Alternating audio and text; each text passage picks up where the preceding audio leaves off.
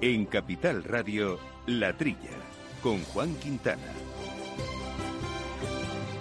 El Ministerio de Consumo eh, sigue adelante con el sistema de etiquetado frontal Nutriscore para clasificar a los alimentos por su salubridad.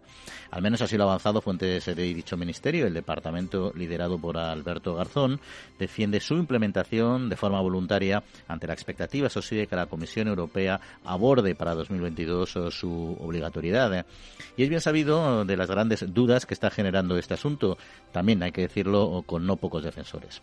Bueno, la industria, de hecho, elaboró otro sistema, eh, diseñó otro sistema que tuvo que retirar para no entrar en confrontación con el Ministerio, pero desde luego no comulga, no comulgan nada con Nutriscore, que al final simplifica al máximo el concepto de un alimento saludable o no saludable, con las enormes consecuencias que esto puede tener para la demanda, por tanto para la producción y por ende para la economía y para el empleo y que los gobiernos eh, tienen que contribuir a mejorar la salud de las personas y que en ello la alimentación juega un papel protagonista, bueno, yo creo que eso es algo indiscutible e incuestionable. Lo que quizás no queda tan claro es el camino para lograrlo y la implantación de este sistema, como decíamos, genera muchas dudas que las podemos resumir en cinco, igual que el número de colores de este modelo. La primera, por ejemplo, que el gobierno pone como ejemplo, que ya se aplica en algunos países, eh, como si eso fuera patente de corso. Y volvemos un poco al maldito complejo español. Lo que se hace fuera está bien hecho y nosotros parece ser que no podemos hacerlo mejor. La verdad es que me parece muy mal argumento, al menos en mi opinión. Una segunda duda si la Comisión lo va a implantar de forma obligatoria en 2022, es decir, a la vuelta de la esquina, ¿para qué nos adelantamos con un modelo que quizás no va a ser el que tengamos que aplicar dentro de un año? Si tan seguros realmente está el equipo ministerial, que dedique este año a convencer a la Comisión de su bondad, junto con esos otros países que nos recuerda el ministro que ya lo aplican, y así no lo tiene que pelear solo. Y si no somos capaces de convencerle, pues mejor nos evitamos hacer el indio durante un año poniendo en marcha un sistema transitorio que luego se podría aparcar. Tercera duda. ¿Qué sentido tiene la implantación voluntaria, algo en lo que insiste el ministro para justificarlo? Porque si un alimento puede no incorporar este distintivo y previsiblemente serán más que menos los que no lo apliquen, ¿de qué le sirve al consumidor? ¿Es, solo por cumplir un compromiso político, por poner otra mosca en la culata? Y una cuarta duda, un cuarto color, eh, la industria desde luego no lo comparte. La Federación Española de Sociedades de Nutrición y Alimentación y Dietética, FESNAT, tampoco, aunque también hay que reconocer que hay división interna. Y son bloques suficientemente potentes y racionales como para al menos ponerlo en cuestión y esperar a ver qué decide la Comisión. Y un quinto argumento y último, ya de puro sentido común para los españoles, y es que llevan años diciéndonos lo enormemente bueno que es para la salud el consumo de aceite de oliva, y esto no lo dicen los políticos, sino de forma unánime los científicos, que merecen toda nuestra consideración, y ahora este producto aparece clasificado, según Nutriscore, como un alimento poco saludable. Pero este absurdo solo nos puede llevar a pensar que o bien la ciencia está en un completo error, lo que no tiene mucho sentido, o más bien que el sistema es profundamente inexacto y por tanto engañoso. Y lo curioso es que ante este error de bulto, el ministro Garzón solo se le ocurre pedir a los gestores del sistema franceses que reclasifiquen el aceite de oliva y lo reubiquen en otro sitio, así sin más, para quitarse piedras del camino y poder seguir con su iniciativa con mayor tranquilidad política y social. Y esto pasa con un producto en el que tenemos meridianamente claro que el sistema falla, como una escopeta de feria. Mi duda es qué objetividad tendrá para el resto que no los conocemos. En fin, yo le diría al señor Garzón que detrás de la crítica no están solo las grandes empresas, como afirma, que por supuesto también tienen derecho a opinar sobre lo que les afecta y que conocen mejor que nadie, dicho sea de paso. Detrás de la crítica yo creo que está el mero sentido común de los que pues no entendemos que la política esté por encima de la ciencia y que se juegue con algo tan importante para todos como es nuestra salud, al menos cuando no hay consenso al respecto. Y muy buenos días, gente del campo, y buenos días, amigos del campo y de sus gentes. Bienvenidos una semanita más a este programa de agricultura y de alimentación aquí que hacemos en los estudios Naturgy de Capital Radio con Jorge Zumeta al mando de los controles técnicos. Y ya en nuestros micrófonos, compañeros habituales, Jesús Moreno. Buenos días, Jesús, ¿cómo estamos? Hola, Juan, buenos días, muy bien. Quintiliano Pérez Bonilla, alias Quinti. Quinti, ¿cómo andamos? Muy buenos días, director. Muy buenos días, queridos oyentes. Andamos bien, gracias a Dios. Oye, por cierto, antes de entrar en, materia, ¿qué son esos ocho casos de, gripe aviar que se han detectado en Rusia? ¿Es una cosa de preocupar? Bueno, pues hace un tiempito, ahora 15 días, apareció una información en relación con la presencia del virus H5N8, que es el virus de la gripe aviar que pudiera afectar a la especie humana. En algunas ocasiones hemos comentado en los programas las medidas que se toman a nivel europeo para prevenir la entrada de la enfermedad en cualquier país, medidas de aislamiento, inmovilización de las aves, detección precoz de, estos tipos de animales en los humedales y tomando esas medidas, indudablemente yo no he vuelto a ver ningún tipo de noticia que haya habido más brotes de personas afectadas de gripe aviar en Rusia. Es importante señalar que la, incidencia epidemiológica de, esta enfermedad en Rusia, que tiene 144,5 millones de personas, pues es del nivel de ah, pum, pum, pum, pum, del 0,0000005% de la población. O sea, que realmente no es una incidencia significativa. Y también había que señalar, cuando, cuando se dan este tipo de informaciones, qué tipo de personas eran, cómo estaban trabajando estas personas. Lo más normal es que sean trabajadores de alguna granja, que hayan tenido un contacto muy, muy directo, muy estrecho con, con, las aves que estaban enfermas, pero en principio no tendría más importancia para la población en general, en mi pues, opinión. Pues ahí lo dejamos. Eh, vamos a hablar también hoy en este programa con Pedro Gallardo, que es presidente de la Alianza de una Agricultura Sostenible de Alas, además de vicepresidente de Asaja y presidente de Asaja Galicia, sobre un interesante encuentro que se ha celebrado esta semana sobre agricultura y biodiversidad, y con Melisa Comella, responsable técnica en España de Sen Crop, de un proyecto que ya comentamos la pasada semana y que son estaciones agroclimatológicas a través de una APP que pueden redundar en mejorar la eficiencia de la gestión de los cultivos. Bueno, de estos y otros asuntos y todo ello ya saben con nuestro correo electrónico a su disposición, latrilla arroba capitalradio.es. Amaneces antes que el sol y conviertes la tierra en frutos y superas plagas, heladas, pedrisco y cada día empiezas de nuevo. Eres de una naturaleza especial por eso, hay un seguro especial para ti. Y ahora es el momento de contratar tu seguro de uva de vino. Agroseguro, más que un seguro.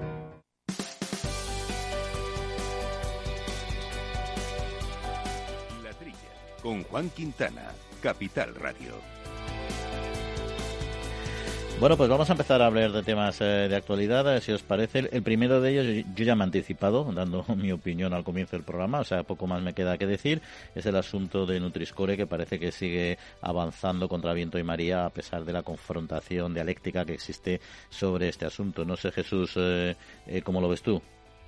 Hombre, lo veo ya del comentario editorial que has hecho, queda, queda claro el totum revolutum que, que existe, ¿no? Yo veo que es una, una cuestión meramente política. Solamente hay que, hay, que atenerse a las palabras utilizadas por el ministro de Consumo, nuestro querido Garzón. Dice que el sistema actual de etiquetado eh, tiene unos resultados terroríficos. Yo no veo que sean terroríficos, serán imperfectos, pero no, terroríficos.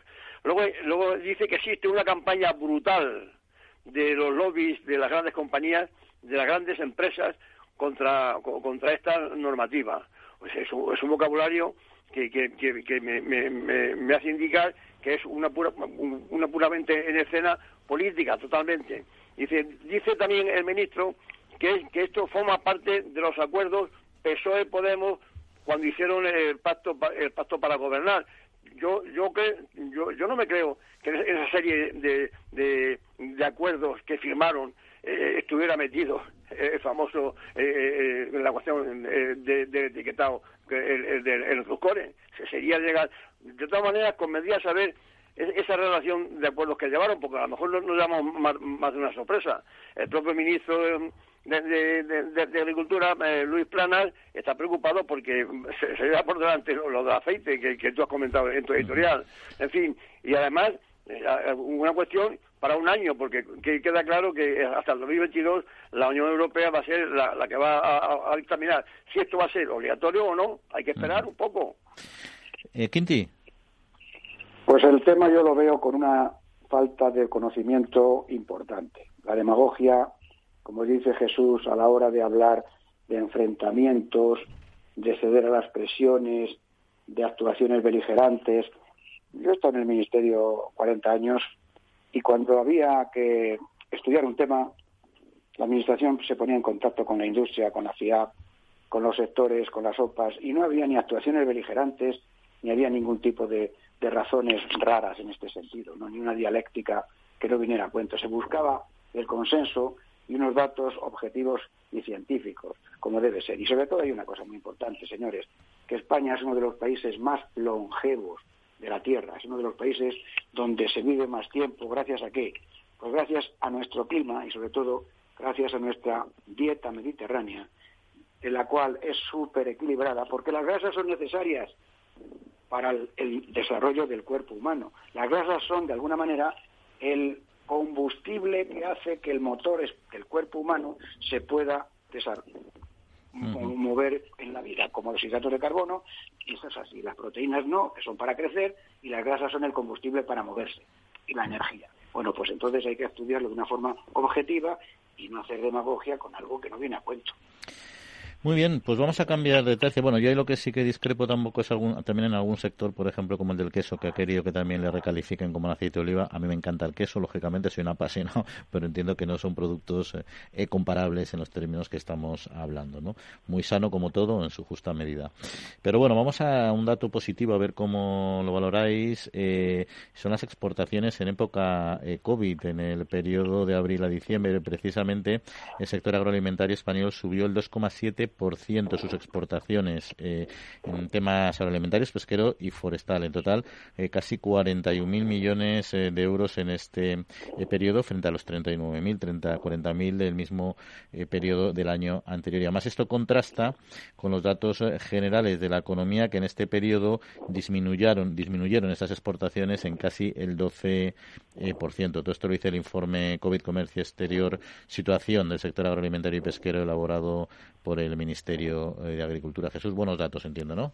Hombre, por Dios, vamos, viene a, coincidir, viene a coincidir con, lo que en este programa venimos diciendo, del esfuerzo y, de, y, del trabajo de nuestro sector agroalimentario, de la agricultura y ganadería, en toda esta crisis. Ya lo venía siendo de antes, pero eh, durante la crisis ha dado el do de pecho. Es decir, sube sube un 2,7% las exportaciones cuando cuando el, total de las exportaciones han bajado un, un, 0,8%. Quiero decir que da un ejemplo de la laboriosidad y, de competencia y de competitividad nuestro sector agroalimentario que, que, que es, que es de, envidiar, vamos. Eh, eh, sobresalen el sector de piensos, las carnes, las frutas y hortalizas, aceites y grasas. Es decir, que estamos como, como venimos manteniendo en este programa, estamos viendo la bondad y el esfuerzo y la, y la competitividad y la seriedad de nuestro sector agroalimentario.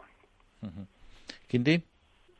Pues sí, apostillar lo que estáis diciendo y señalar que la balanza comercial del sector agroalimentario es positiva y que dentro del conjunto de las carnes el sector porcino proporcionado de los 700 millones, 600 millones. Yo me atrevo a señalar que hoy el sector agroalimentario español da de comer al mundo y es una realidad objetiva y cada día más. Oye, eh, y Jesús, eh, hablando de exportaciones, si nos vamos en concreto a China, eh, sabemos que China es un gran comprador y por tanto un objetivo comercial de cualquier sector, pero el aceite de oliva, que también mencionábamos con el tema de Nutriscore anteriormente, especialmente el virgen y el de España en concreto, está más demandado en el gigante, en el gigante asiático. No sé cuál será el horizonte y el objetivo comercial que tengamos, pero por ahora vamos a buen paso. Hombre, Vamos a ver, China es, es un ejemplo de todo, de, de, de, todo. Eh, suelen, suelen, suelen intentar intentar poner ellos los cultivos de, lo, que importan. Ahora es el, segundo país eh, en extensión vitivinícola, pero, pero siguen importando. Me temo que va a pasar igual con aceite, que pondrán, eh, aquello es tan grande que pueden poner hasta olivos. Pero la realidad es que cada vez eh, importan más, más aceite. 50.000 toneladas eh, hemos, hemos vendido a China en la campaña 19-20, de, 20, un 10% más que el anterior. Como siempre decimos, cuando despierte China, como le den por consumir aceite de oliva, pues esto para nosotros puede ser una solución. Ahí no, no hay no hay ningún ni, ningunos aranceles como como como los tenemos en Estados Unidos, ¿no?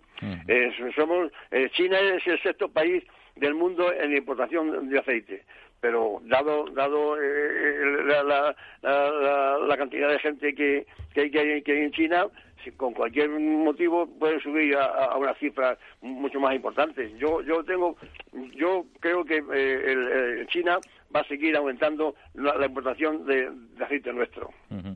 Oye, y ya para eh, concluir, no sé, Quinti, si quieres comentar algo sobre el tema de los barcos, eh, los, nuestros terrenos navegantes que siguen unos eh, llegando, otros ya eh, fondeados y donde ya el Ministerio avisó al, al, propietario del barco la, que la banderaba que era necesario ya el sacrificio de los terneros. ¿no? O sea que el tema se ha, se ha enredado, eso responde a la política normativa y la normativa actual, eso no tiene nada en particular, pero desde luego un tema que al final tendrá que resolverse en instancias superiores.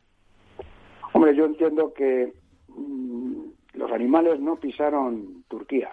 Los animales salieron de España con la certificación sanitaria correspondiente, libres de enfermedad, no pisaron Turquía y volvieron a España. Entonces, en este caso, en mi opinión, la norma que señala que no se pueden importar a la Unión Europea animales procedentes de un país no autorizado, pues no sé hasta qué punto era aplicable cuando el barco no atracó en ningún puerto turco, cuando no había ningún, o sea, no son animales importados de Turquía a Europa, ¿no?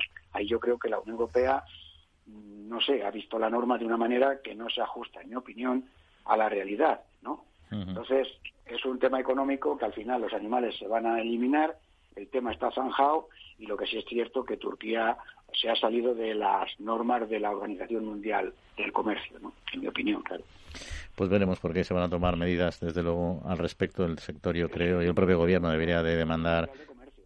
Denuncia, denuncia, no hay otra. ¿eh? si no, cada vez cada uno hace lo que le da gana, ¿no? En fin, pues aquí seguimos, escuchando cosas del campo, opiniones e información aquí en la trilla de Capital Radio. Actitud Agro es esfuerzo, es dedicación, superación. Y en Agrobank también es tramitar la PAC por ti, anticipártela cuando lo necesites y ofrecerte un práctico termo con tazas cuando la domicilias. 40.000 unidades disponibles. Infórmate en caixabank.es barra agrobank. Agrobank, contigo para seguir creciendo.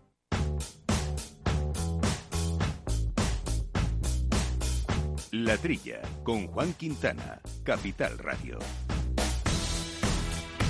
Pues el pasado 2 de marzo la Alianza por una Agricultura Sostenible, ALAS, eh, organizó el desayuno virtual sobre agricultura y biodiversidad en el que participó el presidente de ALAS, Pedro Gallardo, y el biólogo y ornitólogo Ángel Mejías. Se abordaron los desafíos de las estrategias de la granja la mesa, de la biodiversidad 2030 de la Comisión, con propuestas pues de análisis eh, y debate de este difícil paradigma que es impulsar una agricultura y una ganadería que aseguren el suministro de alimentos de calidad para una población en aumento, pero al mismo tiempo eh, de manera sostenible. Y para hablar de ello nos acompaña Pedro Gallardo, que decíamos presidente de ALAS, también presidente de Asaja Cádiz y vicepresidente eh, de Asaja Nacional. Pedro, muy buenos días. Juan, muy buenos días. Un saludo a los oyentes. Pues bueno, si, no te importa ya para recordar a nuestros oyentes brevemente qué es ALAS, para situarlos. Por supuesto, ALAS es la, Alianza para la Agricultura Sostenible y está compuesta de las principales organizaciones agrarias. Está SAJA, UPA, COA, está también FEPEX, están también las cooperativas y también está la Asociación Española de Agricultura y Conservación. Y bueno, nuestro objetivo desde ALAS es impulsar una agricultura sostenible, una agricultura productiva, de precisión, que emplee herramientas, siempre lo decimos, la innovación, el manejo de los cultivos sostenibles, lo que nosotros también llamamos, lo que me gusta acuñar, las medicinas de las plantas y no los fitosanitarios, y por supuesto contar con la edición genética, con la digitalización, con todo, con al final con una agricultura también de conservación y siempre lo decimos, con la evidencia científica. ¿Y, por, y, por qué surge ALAS?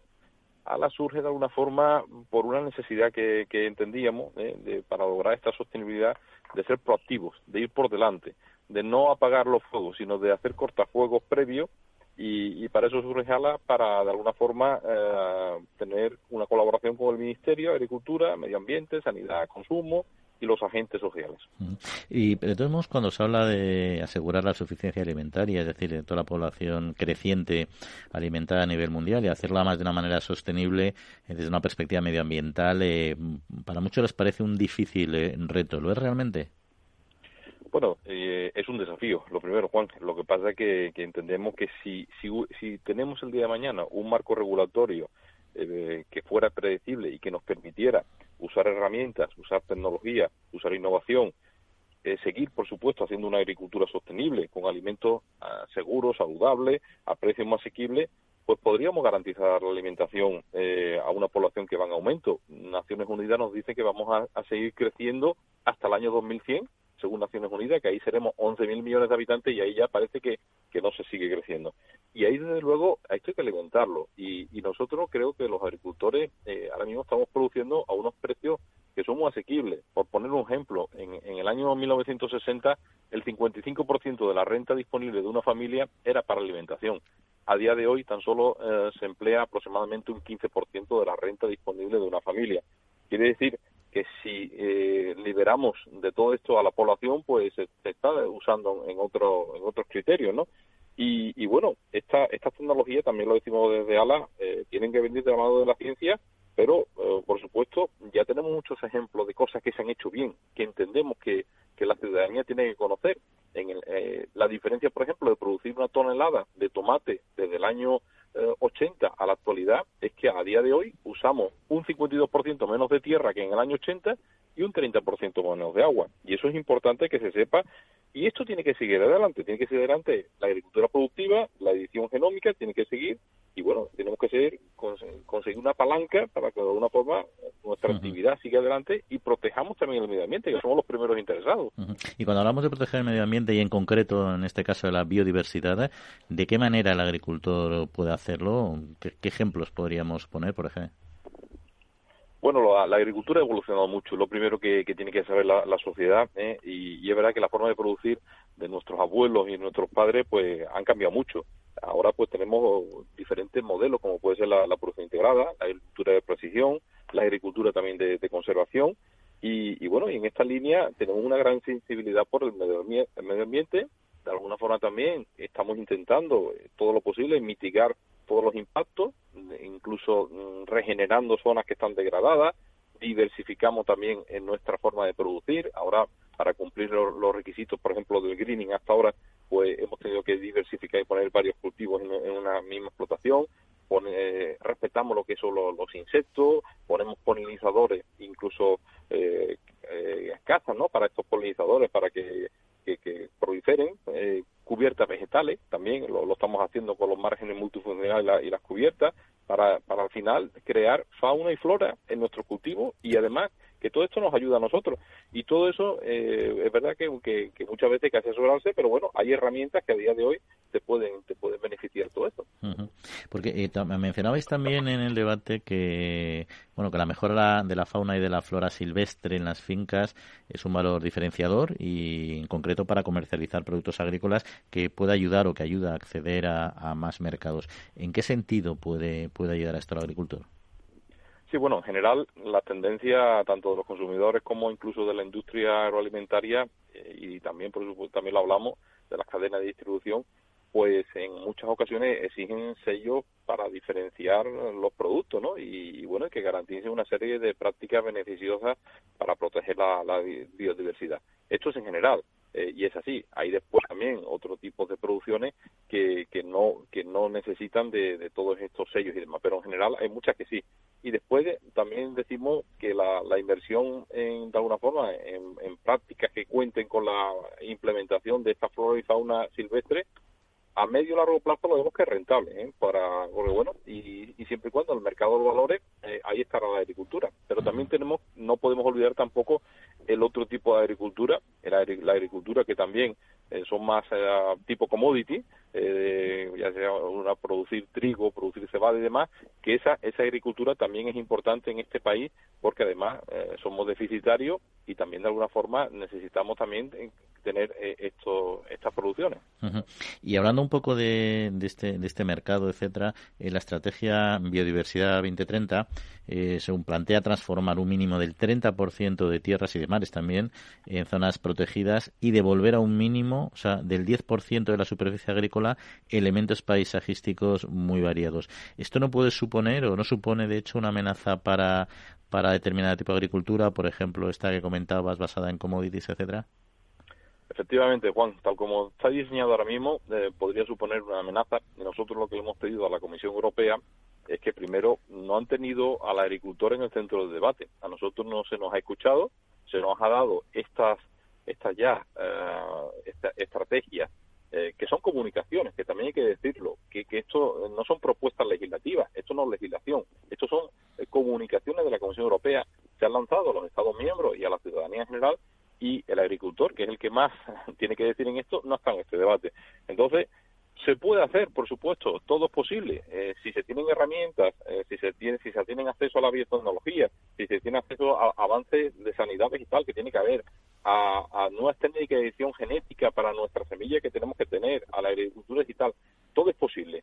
Pero evidentemente eh, todo eso tiene que venir de la mano de que, de que se nos tenga en cuenta y eh, claro que se nos escuche. Eh, vamos a ver hay una hay una por ejemplo uno de los requisitos que de, los que se nos está anunciando es que el 10% de la finca quede en abandono.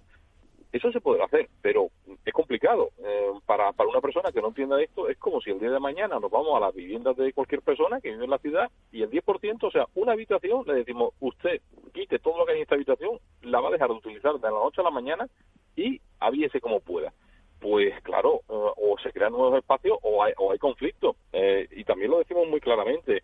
Eh, hay que diferenciar también lo que es la agricultura en el hemisferio norte, sobre todo en Europa, del resto del mundo. Nosotros, aquí en Europa, tenemos ya un 25% menos de superficie arable si la comparamos con hace apenas unos, unos 60 años, ¿vale? Hemos perdido un 25% de superficie arable. Sin embargo, a nivel mundial, la superficie arable ha crecido un 11% en los últimos 60 años pero porque en el hemisferio sur todo lo que Brasil ha, ha subido un 200%, Indonesia, Malasia, entonces, cuando se nos dice que los agricultores cada vez estamos usando más tierra, eso es falso. Hay que, hay que saber dónde se está usando más tierra y dónde no se está usando más, menos tierra. Y evidentemente, contar con la evidencia científica, que es lo que también pedimos a las administraciones y políticos. Lo que pasa es que ahí, mira, mencionabas hablando de evidencia científica, Pedro, el papel de pues, innovaciones, la genómica, innovaciones en sanidad vegetal, en medicinas para plantas, en digitalización, etcétera, que efectivamente pueden ayudar a compensar esas exigencias medioambientales que se plantean.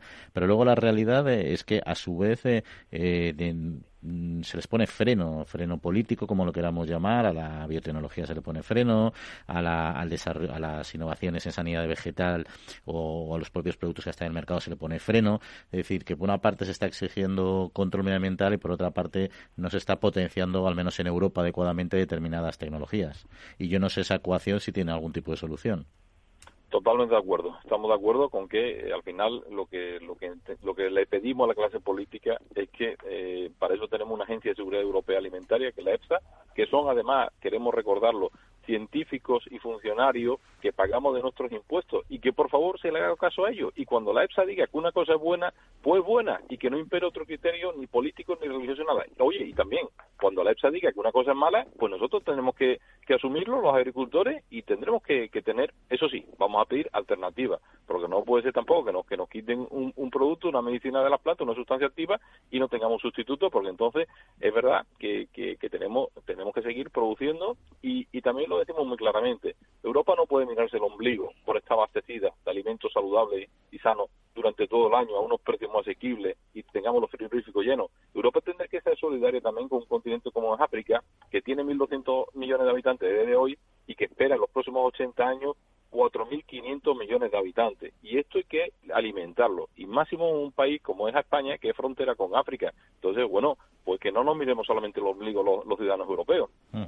Pedro Gallardo, presidente de ALAS, pues muchas gracias por acompañarnos y hasta otra ocasión. Un placer, Juan. A ti, muchísimas gracias. Un saludo. El Foro Interalimentario trabaja por conseguir los mejores productos con la máxima calidad a los mejores precios, velando por garantizar la seguridad de la cadena alimentaria sostenible desde su origen hasta que los productos llegan al consumidor. Para ello cuenta con el compromiso de las empresas que lo integran, que apuestan por la seguridad, la calidad, la investigación, la innovación y la justa retribución de todos los agentes de la cadena.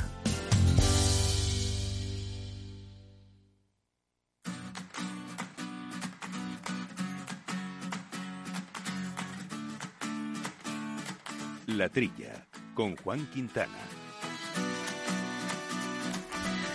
Pues mira, en, este, en esta línea precisamente que concluía Pedro Gallardo hablando de seguridad, de no mirarnos el ombligo, este, seguridad, salud, etcétera, hay un asunto que aparentemente es positivo, pero claro, en términos relativos, porque dice que España sube tres posiciones en el Índice Global de Seguridad Alimentaria 2020, situándose en el puesto 22. Eh, yo creo positivo subir tres, lo de 22 eh, me preocupa. Esto lo dice la unidad de inteligencia de The Economist, que ha publicado la novena edición del Índice Global de Seguridad Alimentaria, respaldado por Corteva AgriScience, que es una compañía referente en el sector de tecnología aplicada a semillas, protección de cultivos y agricultura eh, digital. Está centrado este estudio en el acceso a los alimentos, la disponibilidad, la calidad y la seguridad, así como los recursos naturales y resiliencias. Eh, Jesús, eh, ¿cómo ves estos datos? Bueno, primero, primero antes de comentarlo, quiero decir que Asaja, eh, nuestro, nuestro anterior entrevistado, eh, Pedro Gallardo, creo que tiene un buen precedente Asaja en Cádiz. ¿eh? Me, ha gustado su intervención y cómo tiene metida en la cabeza la agricultura. ¿eh? Esto, siguiendo con el, con, el, con el comentario de estas tres posiciones que hemos ganado el índice global de seguridad alimentaria, por las siglas en inglés, el GFSI, pues entre 113 países eh, ocupamos el número 22. Se fijan en la tecnología aplicada a semillas, en la protección de cultivos y la agricultura digital. Es decir, que estamos caminando eh, en buen sentido.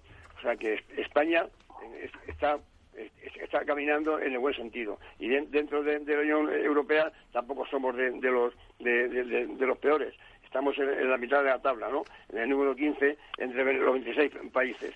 Nos, nos, da el GFSI, este organismo del índice, global de seguridad alimentaria, nos da 87 puntos sobre 100.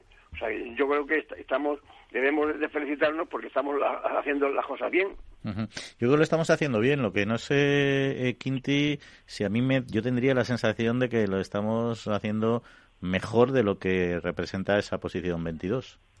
Totalmente de acuerdo. Yo creo que esta gente del Índice Global de Seguridad Alimentaria no tiene la, información suficiente o no, o no han hecho bien los deberes para conocer la realidad de la alimentación en España. En España, durante la época, por ejemplo, más difícil, como ha sido la pandemia, no ha habido nunca, en ningún caso, ni un minuto de desabastecimiento de productos alimenticios y por supuesto de primera calidad, pero primera necesidad para nada tampoco. Y por otra parte, en cuanto a la seguridad alimentaria, en, el aspecto, no en el aspecto de alimentación, cantidad de alimentos, sino del problema sanitario como tal, he estado revisando algunos datos y durante los últimos años, el último año pasado, parece, en España hubo 400 brotes de toxinfecciones alimentarias. 400 brotes que se entiende por brote la, afección de dos personas, dos personas entre, o sea, 400 por 2 dividido entre 47 millones que somos, pues sale un índice de, incidencia de un 0,00 muy poco. Y como decía antes, un país en el que la esperanza de vida, según la OCDE, está a la altura del Japón. Japón tiene una esperanza de vida de 83,9 años, que es el primer país del mundo y nosotros tenemos una esperanza de vida de 83 años. Nos sacan nueve meses. Señores, ¿qué problema puede tener alimenticio o alimentario España en cantidad o en calidad? Yo entiendo que este índice no está bien calificado y España estoy por supuesto que estamos mucho mejor que ese puesto 22 que nos han dado porque los resultados están ahí. Los brotes de enfermedad están ahí y la, y la longevidad española está ahí también. Sí, yo creo que a lo mejor puede tener que ver, también hay que reconocer que España es un país muy cálido, en épocas donde se consume mucho en el exterior y que a lo mejor hay, pues debido bueno, a deterioro de determinados alimentos que rompen la cadena al frío o alguna cuestión, pues a lo mejor hay algún indicador nos pueda perjudicar, ¿no? Que es verdad que pues, en latitudes muy calurosas siempre puede haber pues problemas de salmonela a veces, etcétera, y sobre todo en un país donde vivimos tanto de lo que es el copeteo, la restauración, etcétera, donde hay, en fin, puede haber errores, ¿no? Pero bueno, yo desde luego estoy contigo, Quinti, me da sensación de que estamos un poquito más arriba, o al menos nos lo creemos, que es lo importante, ¿eh? Luego ya las cosas... es verdad, ¿eh? sí, sí. Oye, otra otra cuestión ya, mira, Quinti, te voy a comentar y también a, a Jesús, eh, dos temas del lobo que ya saben nuestros oyentes que lo seguimos aquí muy de cerca.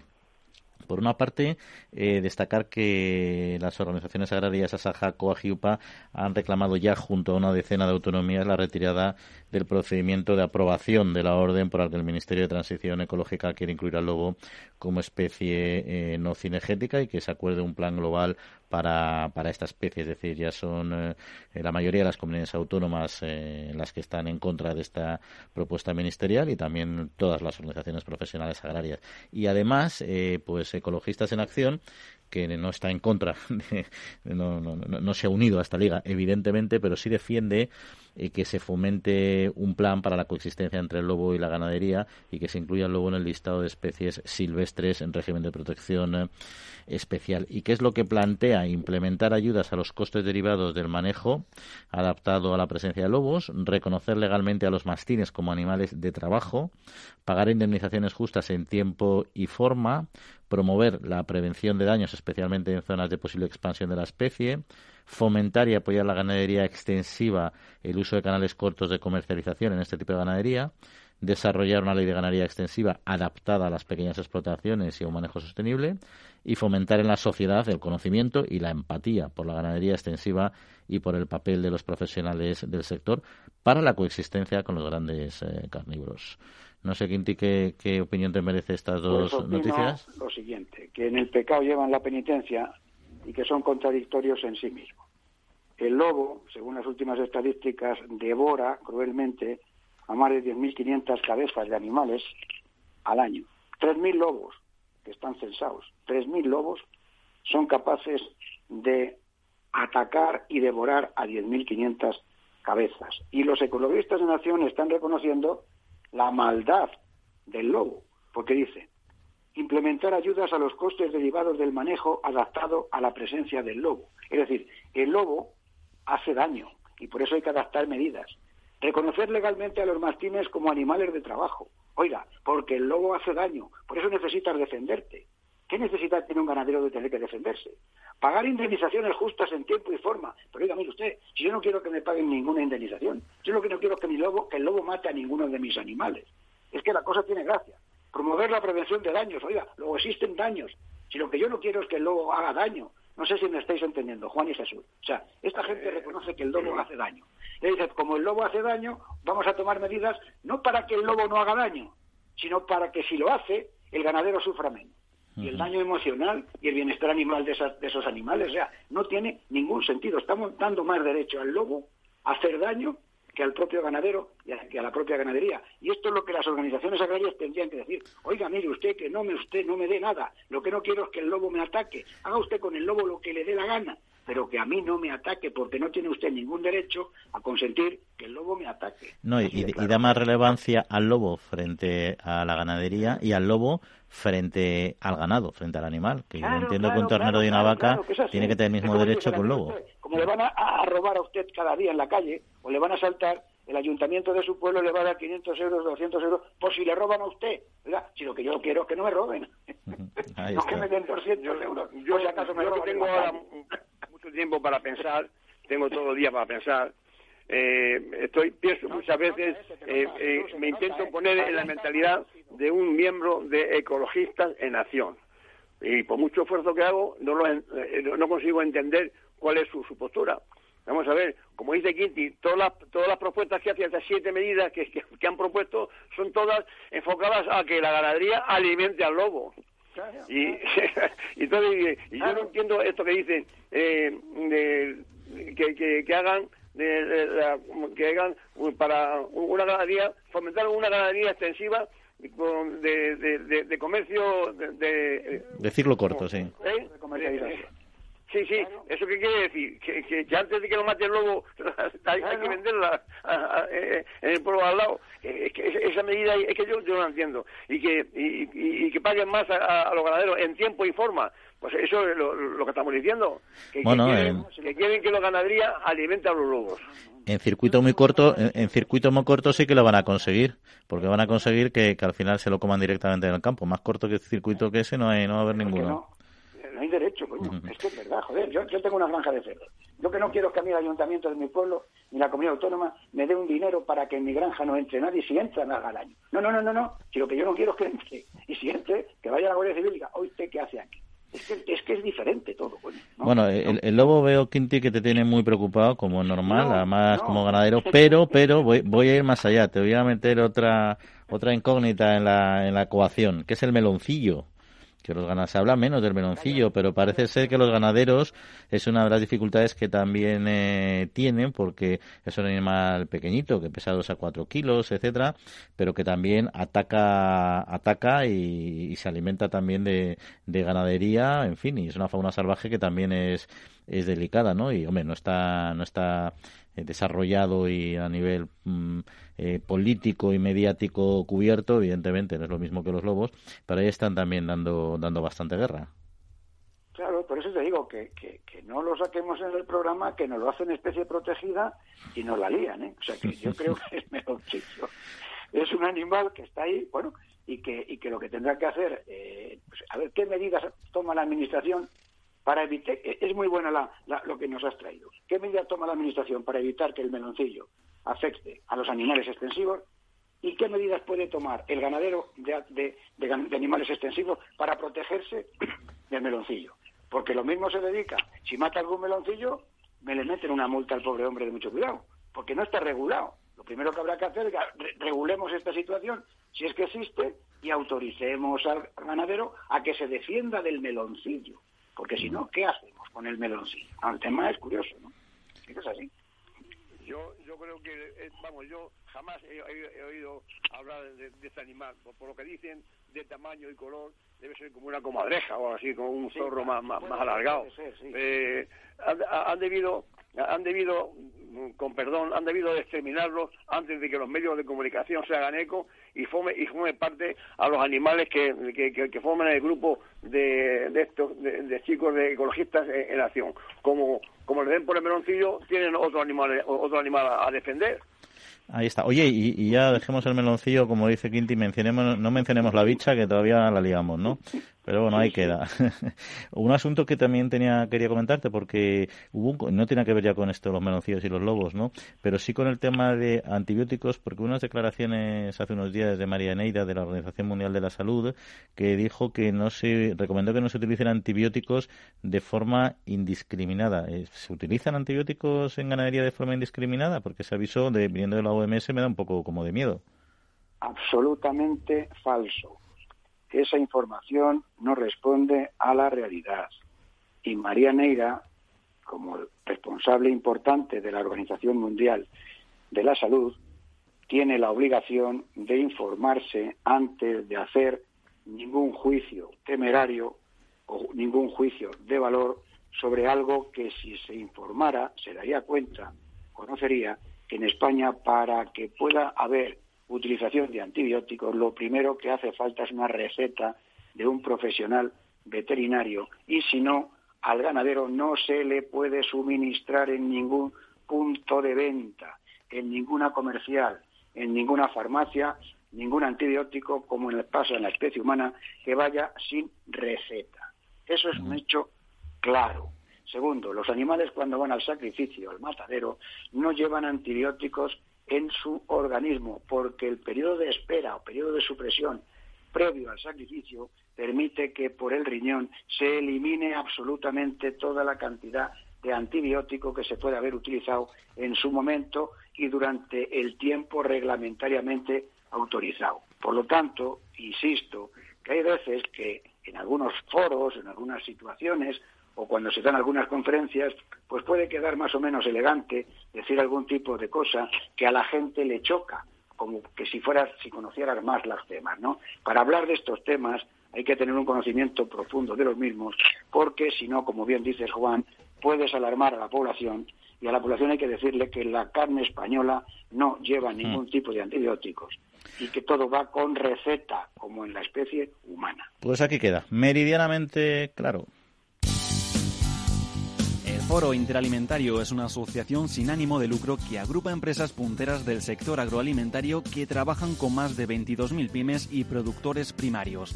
Las empresas del foro sustentan más de 90.000 puestos de trabajo y destinaron casi 200 millones de euros a actividades de investigación e innovación y al desarrollo de nuevos sistemas de producción alimentaria.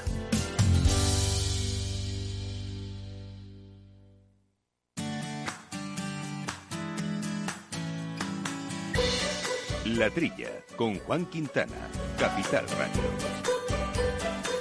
Pues antes de entrar en el siguiente tema, dos noticias rápidas a recordarles que siete agricultores y ganaderos ejemplares han sido reconocidos con los primeros premios sostenibles por naturaleza otorgados por la Unión de Pequeños Agricultores y Ganaderos y por Singenta. El ministro de Agricultura, Pesca y Alimentación, Luis Planas, ha participado en el acto donde el director general de Singenta España y Portugal, Robert Renwick, ha destacado las profundas raíces de agricultores y ganaderos que van mucho más allá de ser un patrimonio económico para ser algo emocional. Y seguimos con premios porque el jurado de los octavos premios Manuel Losada Villasante ha decidido premiar a los investigadores Eleonora Bietzer en la modalidad de investigación científica, Gregorio Egea en agroalimentaria, Iván Maza en innovación y Alberto Romero en economía circular. Estos galardones tienen por objetivo promover y reconocer la actividad investigadora en la Comunidad Autónoma de Andalucía y están organizados por la Sociedad Española de Radiodifusión con la colaboración del Ayuntamiento de Carmona, la Fundación Cajasol Mercadona, Foro Interalimentario y la Universidad de Sevilla. Yeah. Y ahora sí entramos en el siguiente asunto porque la startup francesa Sencrop, recordamos ya la semana pasada, había lanzado en España sus estaciones agroclimáticas con una eh, APP eh, que puede aumentar la eficiencia en la gestión de sus cultivos y son capaces de monitorizar el clima, uno de los factores, como bien saben ustedes, eh, más determinantes a la hora de ahorrar en costes de inputs agrícolas y más sostenibles medioambientalmente en el manejo de los, de los cultivos. Pues de ello vamos a hablar con Melisa Comellas, que es responsable técnica en España de Sencrop. Melissa, muy buenos días. Hola, muy buenas. Bueno, ¿cuáles son los principales, eh, las principales singularidades que aportan estas estaciones? Pues bueno, yo si tuviese que describir las estaciones de Sencrop en pocas palabras, diría que son fiables, robustas y muy sencillas. Para nosotros eran tres criterios esenciales a la hora de tratar con un público, pues como es el público de la agricultura española. Y bueno, básicamente lo que permiten estos dispositivos es eh, obtener pues precisión eh, de medidas a nivel de la propia planta, ¿no? Sin necesitar que sea un manzano o una vid o ya sea un campo de trigo. Estamos adaptados a cualquier tipo de cultivo y bueno, aquí la idea es realmente obtener eh, datos agroclimatológicos en tiempo real, por supuesto historiales, cúmulos, previsiones y bueno, demás funcionalidades, siempre orientado a simplificar la toma de decisión. Y a todo tipo de cultivos, como bien decía. ¿Hay muchas estaciones de este tipo ya instaladas eh, en Europa? ¿A cuántas hay? ¿Y qué aporta esta red de estaciones?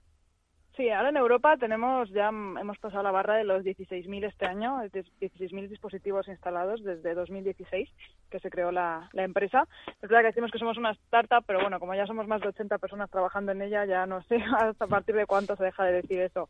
Y bueno, básicamente pertenecer a una comunidad tan grande, eh, por supuesto, cobra más interés a nivel regional, a nivel provincial o incluso a nivel comarcal eh, porque permite ahorrar costes, básicamente. Aquí nos basamos mucho en un modelo colaborativo eh, climatológico es decir, que yo, si soy propietario de una estación, pues puedo acceder a datos de otras estaciones y de la misma manera pueden los demás beneficiar de los míos, ¿no? Entonces, en este caso, ahorramos costes porque no tengo que estar comprando estaciones para cada parcela porque quizás ya hay alguna cercana que también me valga de referencia.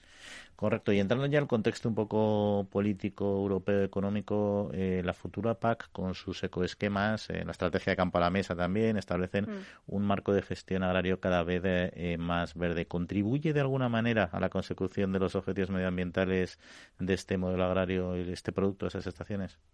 Sí, pues yo creo que encajan perfectamente, porque, bueno, al fin y al cabo, los ecoesquemas, por ejemplo, lo que buscan es establecer iniciativas y políticas que mejoren pues la calidad del aire, del suelo, del agua y bueno, eh, aquí pues ejemplos muy concretos de cómo utilizar estos dispositivos en, para esas cosas, pues sería, por ejemplo, conocer exactamente la cantidad de agua que hay en cada parcela, ya sea por riego o por lluvias, pues para reducir, digamos, el riesgo de contaminación de aguas subterráneas y, y ceñirse a las políticas de las directivas de nitratos, por ejemplo, o bueno, pues también algo muy básico como conocer cuánto viento hay en cada parcela para saber si puedo realizar o no un tratamiento fitosanitario, ¿no? Porque hay normativas europeas que también topan esos máximos de, de, viento. Y ahora cada vez más se pide al agricultor justificar eh, un tratamiento, porque él lo ha realizado en ese momento y en esas condiciones. Y bueno, al final estas estaciones, por la certificación que llevan también eh, por institutos públicos y privados, pues garantizan, digamos, de una buena aplicación eh, cuando se, siguen, por supuesto, las recomendaciones de, los productos. Pues vamos, Melissa, si te parecen las cuestiones más concretas, ya pensando en un agricultor que pueda estar escuchando. Primero, la clave, ¿qué coste puede suponer para un agricultor la instalación de una de estas estaciones? Vale, pues los dispositivos más básicos que contamos nosotros, que vienen con lluvia, temperatura y humedad relativa, tienen un coste inferior, no llegan a 500 euros, incluyendo el acceso a los datos anual, ¿vale? Porque esto, pues claro, acceder a los datos, como es una actualización permanente, los tiempos, los datos son de en tiempo real, pues tienen una cuota anual, como muchos servicios actualmente, y bueno, por menos de 500 euros podríamos optar con una cuota inferior a 100 euros también. Y si queremos, sin embargo, una estación completa con todos los sensores, tampoco llegamos a los 1.000 euros, incluyendo dicha cuota. Y luego, aparte de, la, de lo que es eh, el coste, está un poco la gestión, el manejo, ¿no? Hay una app que entiendo yo que tendrá una tendrá que tener una aceptable usabilidad mm. y, el manejo relativamente sencillo para que los agricultores, que en general dominan mucho las tecnologías, pero pues a lo mejor un agricultor de más edad que no la controle tanto, le sea fácil adaptarse a este, a este y tener una cierta habilidad tecnológica para adaptarse a este, a este app. ¿Son, son cómodas de usar? Sí, eh, eso era, digamos que uno de nuestros eh, fuertes era la ergonomía, de, bueno, es, un, es la ergonomía de uso de la aplicación que está diseñada por agricultores y para los agricultores esencialmente y bueno, está hecha de tal forma que todos los datos esenciales en un vistazo se puedan tener a mano y que no se necesite ningún tipo de formación ni intervención por nuestra parte, pero a sabiendas que, claro, que por supuesto tenemos un equipo de soporte y de postventa que está dispuesto a responder a cualquier tipo de pregunta de forma personalizada. Sí, era un poco el tema de la posventa también con lo que quería concluir, ¿no? Porque es verdad, la instalada, tú puedes hacer una instalación, tener un cierto manejo de, la app y efectivamente sacarle eh, partido, pero luego lo que preocupa, no en esta, sino en cualquier inversión que uno hace, es ante los problemas que pueda venir una vez instalado la atención. Eh, yo entiendo que era una red amplia y extensa, como decía, eso también estará bien cubierto, ¿no? Sí, el, el, servicio de postventa está garantizado en cualquier momento, de todas formas, posterior a la compra, ya sea al principio o al final, o sea, no hay ningún problema. Tienen un, tenemos una política de, de, garantía muy flexible, lo que permite pues volver a tener material nuevo al cabo de un cierto tiempo para garantizar siempre la, exactitud de los datos. Y bueno, luego, por supuesto, tenemos un equipo de, de desarrollo que trabaja en algoritmos predictivos, ¿no? Para asegurar la, la eficiencia de todos los sensores. Entonces somos muy proactivos en ese sentido. Sabemos identificar el problema antes de que lo vea el propio agricultor casi. Muy bien, Melissa Comellas, responsable técnica en España de Sencro. Pues muchas gracias por acercarnos a esta nueva tecnología aquí a la Trilla Capital Radio. Un saludo. Un saludo, Juan. Gracias a vosotros. Más de 7.000 agricultores y agricultoras de Tanzania ya reciben ayuda de la ONG Agrónomos Sin Fronteras. Formación, tecnología, tutelaje y asesoramiento agrario dan un futuro a los que más lo necesitan. Conoce nuestros proyectos en www.agronomosinfronteras.org y si te gustan y eres una persona solidaria, puedes hacer tu donación a través de nuestra página web, porque con poco hacemos mucho. www.agronomosinfronteras.org La Trilla, con Juan Quintana, Capital Radio. Pues se nos va acabando el tiempo, todavía un par de noticias rápidas que comentar y alguna otra cosa que nos queda en el tintero. Empezamos con el Ayuntamiento del municipio de Valle Villaverde en Cantabria que ha implantado una iniciativa para la recogida de los residuos agrarios que no se pueden gestionar a través de sistemas eh, como el de Sigfito. Así pues el consistorio cántabro ha instado un, ha instalado un contenedor ubicado en la finca municipal de Pozo Benito en el que solo se pueden depositar los plásticos que se generan al elaborar las bolsas de silo, un flujo de residuo que es muy común en la zona, al que los ganaderos los agricultores llevan bastante tiempo demandando una solución definitiva. Y la Asociación de Aguas Minerales de España acelera el ritmo para alcanzar la plena circularidad de los envases. ANEAVE presentó en su Asamblea General sus principales líneas de actuación y desafíos para el 2021. Un encuentro virtual en el que el secretario de Estado de Medio Ambiente, Hugo Morán, destacó el papel de liderazgo del sector de aguas minerales en materia de sostenibilidad y José Miguel Herrero, director general de Industria Alimentaria, puso de manifiesto el importante trabajo del sector en los peores momentos de la pandemia. Eh, Jesús eh, Quinti, Jesús, en este caso una pregunta orientada a ti, aunque por supuesto Quinti abierto a que tú opines, que también como buen bebedor de vino, es que hay un tema que me ha llamado la atención esta semana y es un producto en concreto que ha sacado Bodegas Martue que es un nuevo formato para sus vinos que en principio es, eh, tiene 3 litros, el equivalente a 3 botellas de 150 mililitros más bien, y que bueno, que no es necesario usar corcho, que alarga y evita la oxidación. Yo la verdad es que he estado trasteando a ver si encontraba, porque yo he visto así lo que he podido ver, era como como un envase cilíndrico de una botella normal, pero entiendo que, es algo más complejo, tipo los backbox de este estilo, de alguna manera, porque, porque no necesita corcho, por ejemplo, ¿no? A mí, estos avances siempre me han gustado bastante, pero en este caso no he conseguido averiguar exactamente cómo es, cómo es el sistema. No sé si tú has podido ver algo o, te lo intuyes, tú que eres conocedor de estos temas. Bueno, vamos a ver, siempre han existido los magnum, ¿no? Eh, el comportamiento del vino en botella como en roble, depende un poco, está muy relacionado con el volumen, ¿no? Es posible que se, que, se, se críe mejor un vino en botella en, una, en un magnum, un tipo magnum, de dos litros, bueno, el magnum es, es un, un, litro y medio, no sé, no sé este envase de, de bodegas Martue, de, de, bodegas... Eh, Martue, sí. Eh, eh, sea, cuál será, si serán de dos litros y medio. No, se me ocurre nada más que un, cierre hermético de tipo plástico que al calentarlo se, se, contraiga y quede, y quede cerrado herméticamente. No, no, no conozco el tipo ese de envase.